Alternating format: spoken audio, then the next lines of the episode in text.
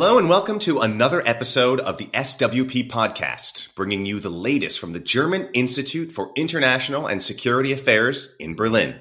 This is a series about what's on the minds of policymakers, or at least should be on their minds, when it comes to the most pressing global issues of the day. Today, we're looking at what's going on with the Turkish lira. The currency has been in freefall no matter how many times President Recep Tayyip Erdogan sacks his country's central bank chief, the lira can't seem to catch a break. Nor can the Turkish people.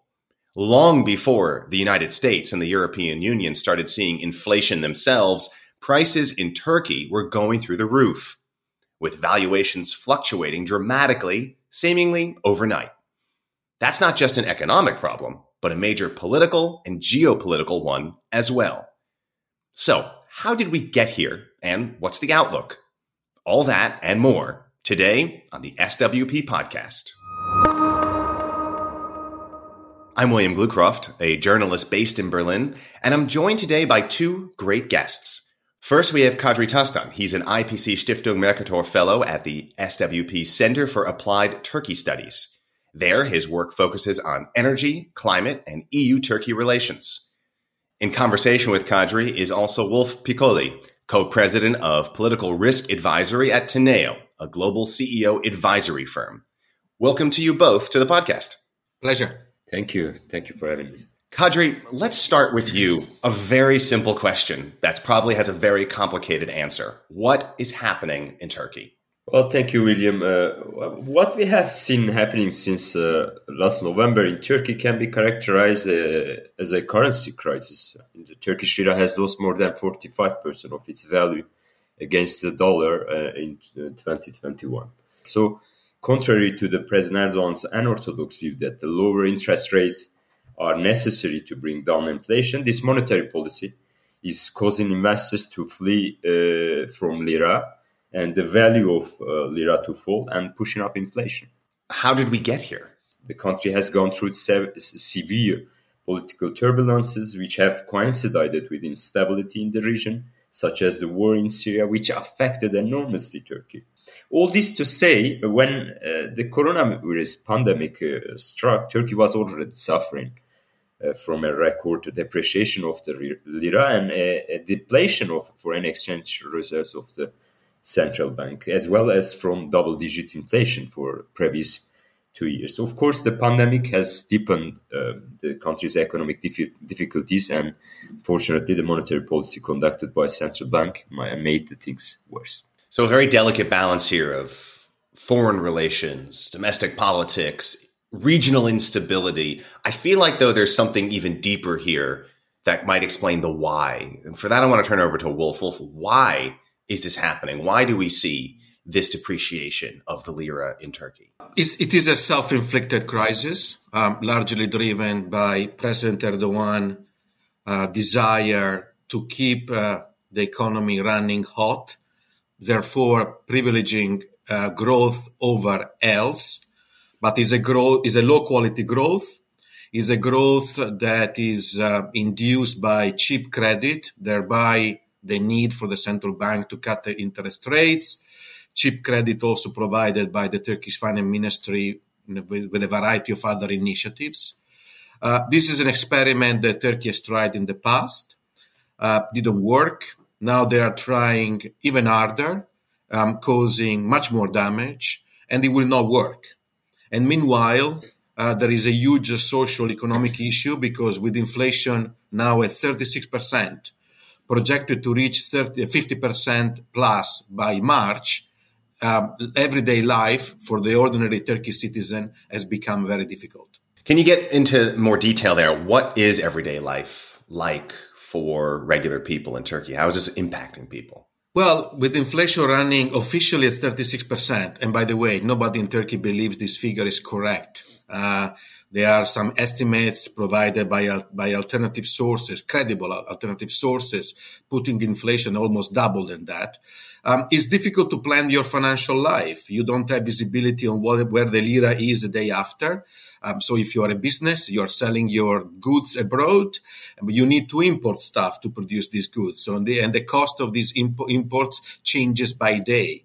Um, and if you are just an ordinary citizen, you have seen food prices skyrocketing. Um, you have seen transportation prices skyrocketing and also energy like everywhere else as well. So it's becoming much more difficult for everybody to try to plan their financial life. And this is something that Turkey has seen um, in the past. Um, you know, uh, and so the good part of the Turks are they are they know how to deal with this despite the significant pain they have to go through. Okay, so people might be somewhat used to it or they have, you know, some experience, they're prepared for it. Still, this has to, as you say, this has tremendous impact on business. Well, uh, business is politics. I mean, this has to having being this has to have blowback on the politics if business is unhappy, if business is unable to to to you know do their job every day the, the big business in Turkey has already asked on the, to the government on a variety of occasions to go back to orthodoxy, basically. These requests have been ignored, if not stigmatized by Erdogan himself. In the opinion polls, we have seen the government suffering. The, the, this suffering has been going on for some time. And that is why Erdogan now is trying to launch what he calls a new economic model, which is neither new nor a model. It's just basically making policy um, off the cuff, on the go, um, to try to boost his fortunes. But what is somewhat paradoxical here, that while he's trying to do that, those who are suffering the most are actually his own hardcore base of voters, the lower income families uh, that are now facing inflation at 36% plus and they are struggling to make it to the end of the month. So even the, so the, the, not only this will not work economically, but there is also a huge question mark whether it will work politically for Erdogan. And yet, Kadri, Erdogan is still in power.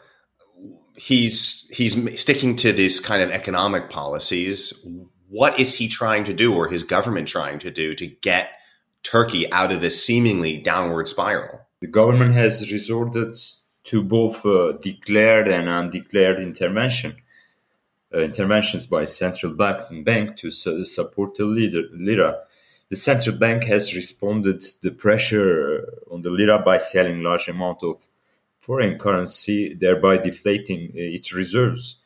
But this intervention did not stop the, the nosedive. And when the lira reached uh, uh, its historical low on December 20, 20th, uh, President Erdogan announced a new support plan for Turkish uh, lira that would link the value of certain, ba- certain bank deposits in Turkish lira to the uh, dollar rate. So the state undertakes the, to reimburse any lo- losses that may people uh, that people may incur as a result of the fall of the uh, lira. Actually, this proposal aims to encourage Turkish citizens to hold on their lira rather than to uh, convert it to dollar. And this plan has initially allowed a significant recovery of the lira against the dollar, but yet much of this momentum has been reversed and the, the lira is losing uh, value again. So not like maybe we saw in December, but the lira is not stabilized yet. So this is a cyclical measure that, that, that, that does not address the structural challenges. Again, it seems that uh, this measure announced by President Erdogan alone did not stop the free fall of the lira. There were also large mar, uh, amount of foreign currency exchanged by a central bank to su- support it. So, next few months will be important to see the real impact of uh, this new measure. Right. Those all those measures sound like they're treating the symptoms, not the actual illness. Um, Wolf, do, is that a? Do you feel like that's an accurate statement? And if so, what are the solutions to the structural problems that Kadri is talking about? Yeah, you're absolutely right. What the government is doing is tricks, uh, tricks to gain time. So you launch these kind of schemes. You try to get some swap deals from uh, uh, friendly countries like the UAE or Qatar in the past. Um, but the bottom line here is there is no credibility. There is no backstop. The Central Bank of Turkey has lost credibility and everybody knows that the shots are called by Erdogan. So what can you do to try to fix this? It's very simple. Uh, first, Erdogan should stop talking about monetary policy. That will be a huge uh, uh, gain. Secondly, the central bank should be allowed to do the job that it's supposed to do control inflation. The mandate of the Central Bank of Turkey is to keep inflation below 5% per year. This is a target that has been missed for longer than I want to remember. Uh, so, a return to orthodoxy. What will mean? Raising interest rates at this point by more than 15 percentage points, which obviously for the economy, the real economy, would be very painful. Um, but that would help to regain credibility. Is there a sign that the government is remotely considering what I just outlined? No, no way. They are doubling down on this economic experiment. The question here, and Kadri alluded to that, is for how long is sustainable? There are no reserves in the central bank left. Um, and so sooner or later, they, they're going to hit the wall. And the question is whether they will um, move ahead before hitting the wall or they're going to hit the wall. And then the question becomes how painful it's going to be for everybody. And I want to get more into that. But before that, I'm just trying to wrap my head around why Erdogan seems so obsessed with involving himself in monetary policy, why he's so obsessed with low interest rates. It seems so politically counterintuitive. It seems like such a huge risk to him politically. Kadri, what is his motivation here? Well, basically, he thinks that the lower interest rates will uh, boost investment, production, and employment. He's uh, concerned that the higher interest rates will slow down the economy and the fuel population discontent in the run-up of the election in 2000 in 2023. Therefore, under the guidance of presidency, the central bank is pursuing a policy over lower interest, which is a loose monetary uh, monetary policy, a credit policy to to boost the economic growth. So he's hoping that with the lower uh, rate and lower borrowing costs, the cheap credit will stimulate the economy and improve his popular uh, support. But with this policy of low interest rates, perhaps there is also a hope to break this high dependence on the short term capital flows. The high interest rates of the recent years have obviously had a negative impact on investment and economy in general. But the deposit rates and the lending rates are not low uh, today in Turkey.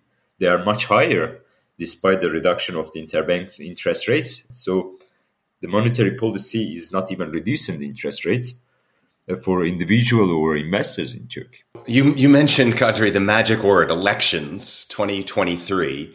It seems like Erdogan might be in a damned if you do, damned if you don't situation. You raise interest rates, as Wolf said. Um, you're going to do a lot of harm to the real economy. You keep interest rates low. You're stuck in this situation that we've seen for a long time how do the domestic politics and Erdogan's political prospects uh, factor in to this situation that Turkey is facing? I want to get maybe both of your takes. Maybe turn it over to Wolf first for, for his thoughts. It's all about the election. It's not just an election. This is the election that will decide the fate of Erdogan at the end of the day. And he doesn't have a plan B. The only plan A is to win the election. And this is about the presidential election, the parliamentary election are less important. What Erdogan is betting on is achieving double digit growth with this artificially inflated growth, hoping that inflation will be uh, lower than it is now because of the base effect in one year down the line, which is a possibility. And then, meanwhile, uh, focusing on the 50% of the voters he cares. When Erdogan looks at the electorate in Turkey, he cares about the core base of the party, roughly speaking, 50% of the electorate. These are the people that will see potential economic aid coming from the finance ministry. We have seen that in the past. Uh, and that is not just for individuals, but also is for companies, SMEs, you know, the companies who are traditionally closer to the AK party than others. so it's a very kind of targeted uh, bet. I don't think it will pay off. Having said that, when we look at the opposition, because we need to look at the opposition here, um, I still haven't seen a plan for the economy from the opposition either. So um, we know Erdogan had ideas. We know that they are kind of crazy, but it's not that the opposition here, uh, which is has seen an improvement in the opinion polls, but mainly because of the misfortune of their party, not because of its own merit. And especially on the economic front, we haven't seen anything from the opposition yet. They're apparently been working on a plan for some time. All of this to say one thing Erdogan is struggling, but we cannot write him off. I think it would be foolish, um, considering there is still more than a year to go, to assume that the, the Erdogan uh, era in Turkey is over. Um, I, if I had to put my money right today, I will still put my money on Erdogan winning, frankly. And hopefully, your money is in a currency other than the lira. Absolutely. Kadri, this political base that Wolf is mentioning, the people that really have traditionally been behind Erdogan, do you see them sticking by him? We should recall that Erdogan, AKP came to power after a huge economic and financial crisis in in Turkey in 2001. So this uh, collective memory is there. And AKP uh, actually um, did a huge economic and political reforms, and it's uh, permitted to AKP to to win all the elections uh, that, that followed. So in this case, this new economic situation crisis is a huge threat, obviously, to the President Erdogan, and uh, we see already in the polls his popularity is uh, decreasing. But uh, as I said, uh, as, as I agree with Wolf, we should be careful to to to to decide who will win the election. It's too early to say. Wolf, what does this do to Erdogan as a politician? Does it make him more predictable, less predictable? What can we expect to see out of Erdogan if we can even make a prediction? I think um, Turkey has been unpredictable for, for some time, both in terms of domestic, economic, and foreign policy. And this is not going to change. This is an election year. So everything that Erdogan will do is about boosting his popularity and meanwhile trying to divide the opposition. So there will be attempts to divide the opposition by attacking one or the other, uh, legally, politically, whatever, using the media. Erdogan still controls 90% of the media in Turkey. We will see some tweaking of the electoral system to maximize the chances of Erdogan alliance to do better in the next election we will see potentially some revision of constituency boundaries, electoral laws.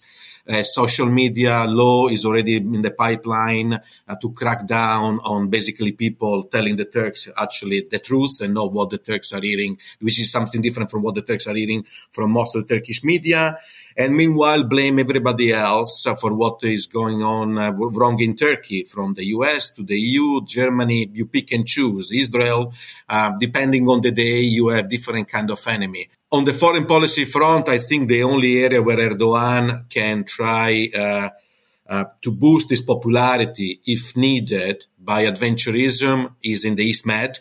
There is not much that can, Turkey can do in the Middle East at this point. In Syria, the Russians controls their space. Uh, uh, it's difficult for Erdogan to do uh, something there. And actually, they need to be very careful about what happens in Syria because that could create a new refugee crisis in Turkey.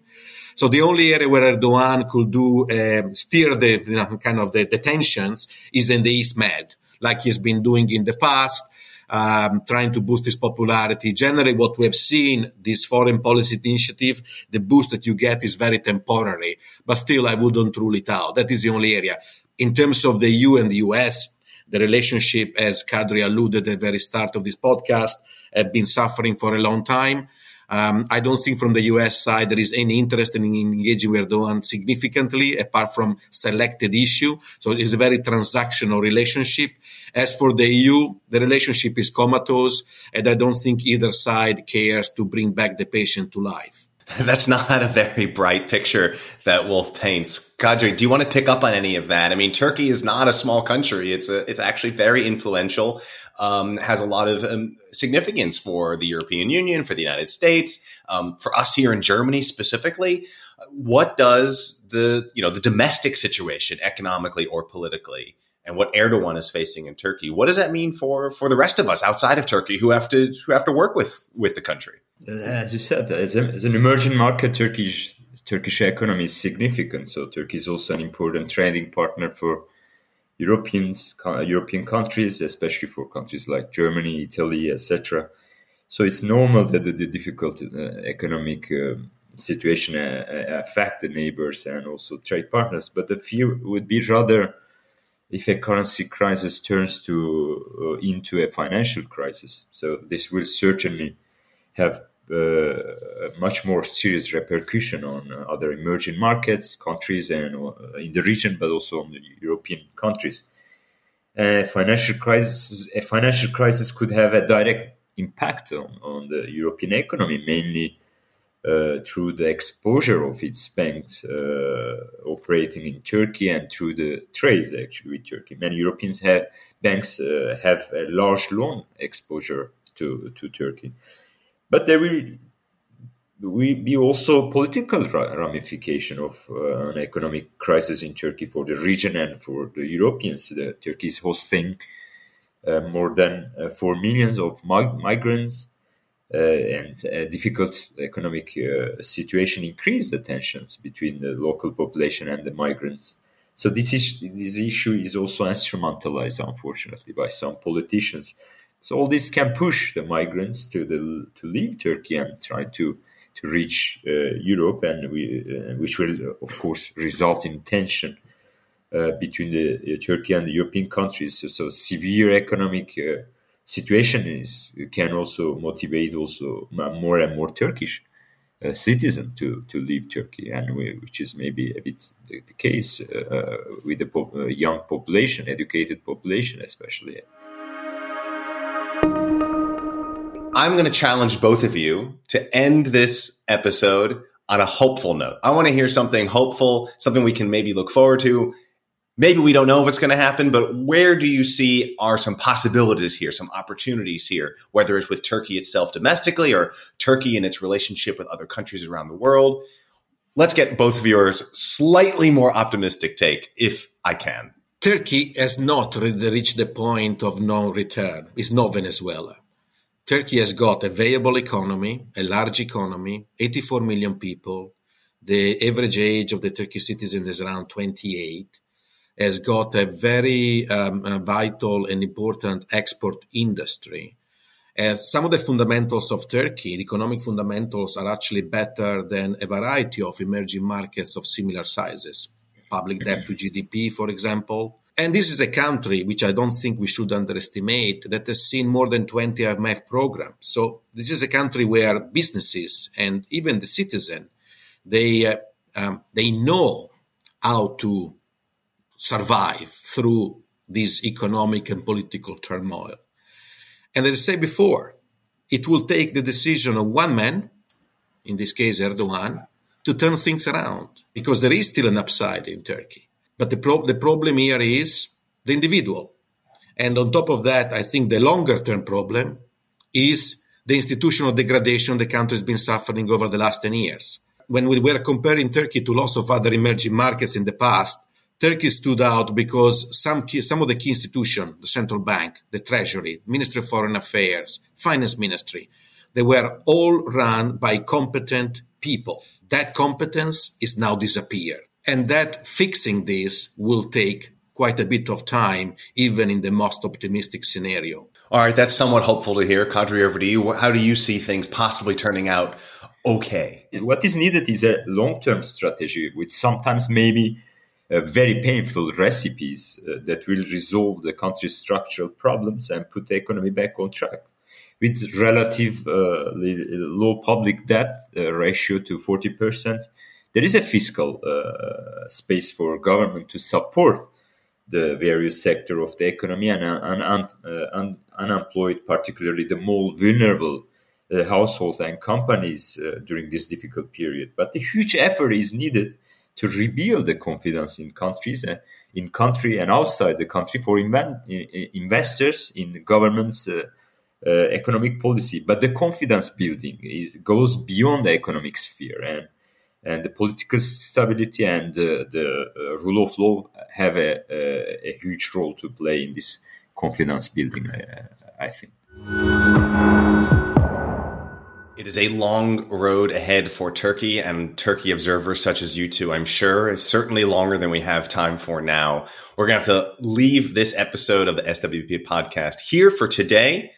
Um, but let me thank my guests so much for their very valuable insights on this topic. We have SWP's Kadri Tastan and Wolf Piccoli from Teneo, an advisory firm. Thank you both so much for joining us today. Pleasure. Thank you. And if you liked what you heard today, check out SWP's podcast on Apple, Spotify, or wherever you get your podcasts, or visit the SWP website. That's swp-berlin.org where you can also learn more about the German Institute for International and Security Affairs. I'm William Glucroft. Until next time, thanks for listening.